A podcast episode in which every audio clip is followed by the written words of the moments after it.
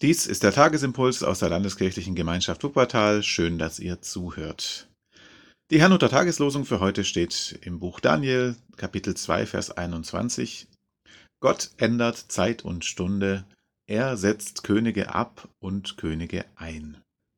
Und ich muss gestehen, dass mich da ein ganz kleines bisschen innere Genugtuung erfüllt hat, denn ähm, ein paar Wochen vor der Wahl in den USA hatten zwei sehr fromme Frauen aus Deutschland ein Video online gestellt, wo sie erzählt haben, die eine, dass Gott ihr gesagt hat, dass Donald Trump der berufene Gottes ist und die andere, ähm, dass es nicht okay ist, wenn wir Christen immer so schlecht über, über Politiker reden.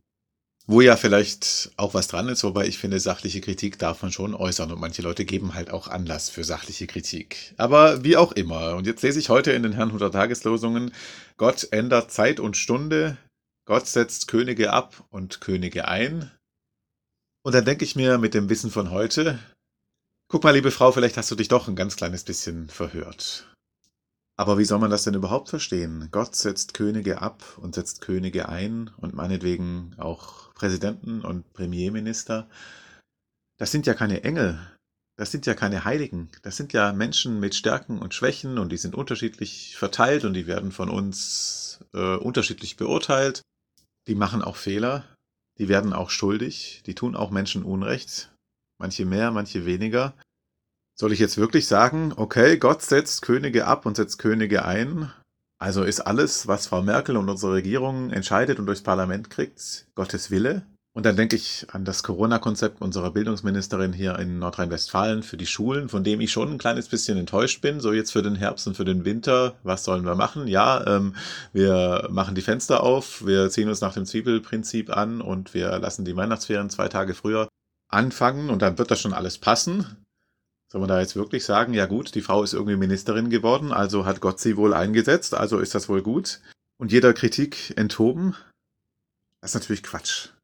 Das ist ja auch im Alten Testament schon so, dass äh, ziemlich freizügig die Könige auch kritisiert werden. Natürlich darf man äh, Regierungen kritisieren und heute in unserem demokratischen System muss man auch immer wieder kritisieren und dafür haben wir ja ein Gegenüber auch von Regierung und Opposition und dafür haben wir ja auch die Freiheit, dass wir das wählen, was unseren politischen Überzeugungen entspricht. Und wenn keiner meine Meinung vertritt, dann verbietet mir ja niemand, dass ich mich selber engagiere und dass ich vielleicht ein paar Mitstreiter suche, ein paar Kompromisse mache und dann meine Meinung vertrete und verantworte. Aber lange Rede, kurzer Sinn, ich höre da nicht so sehr göttliche Legitimation von Macht, sondern eher die gute göttliche Begrenzung. Nicht, dass Macht an sich verkehrt werde. Wir brauchen ja Menschen, die Macht äh, haben und die auch Verantwortung übernehmen, sonst kann man nichts machen, sonst äh, herrscht Anarchie und die Starken setzen sich einfach durch und die Schwachen haben Pech. Aber ich höre hier, dass alle menschliche Macht begrenzt ist und das ist ja eigentlich auch gut und eigentlich auch richtig so. Und dass Menschen, die denken, ihnen kann keiner und sie können machen, was sie wollen und sie kann keiner abwählen, dann eben doch irgendwann die Erfahrung machen, Gott ändert Zeit und Stunden, er setzt Könige ab und setzt Könige ein. In der Demokratie gestalten wir das ja ganz bewusst so, dass Menschen wählbar sind und dass sie auch abwählbar sind und dass sie dann auch gehen, wenn sie abgewählt werden.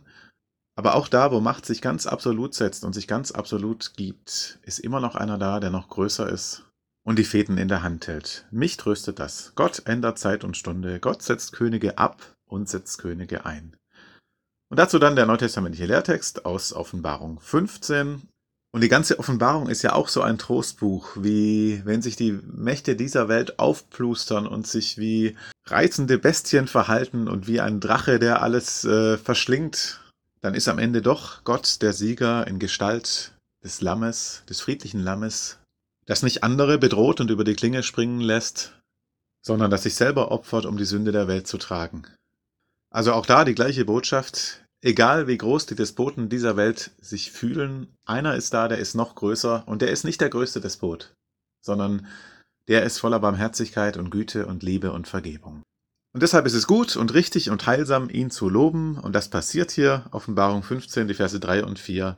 Groß und wunderbar sind deine Werke, Herr allmächtiger Gott, gerecht und wahrhaftig sind deine Wege, du König der Völker.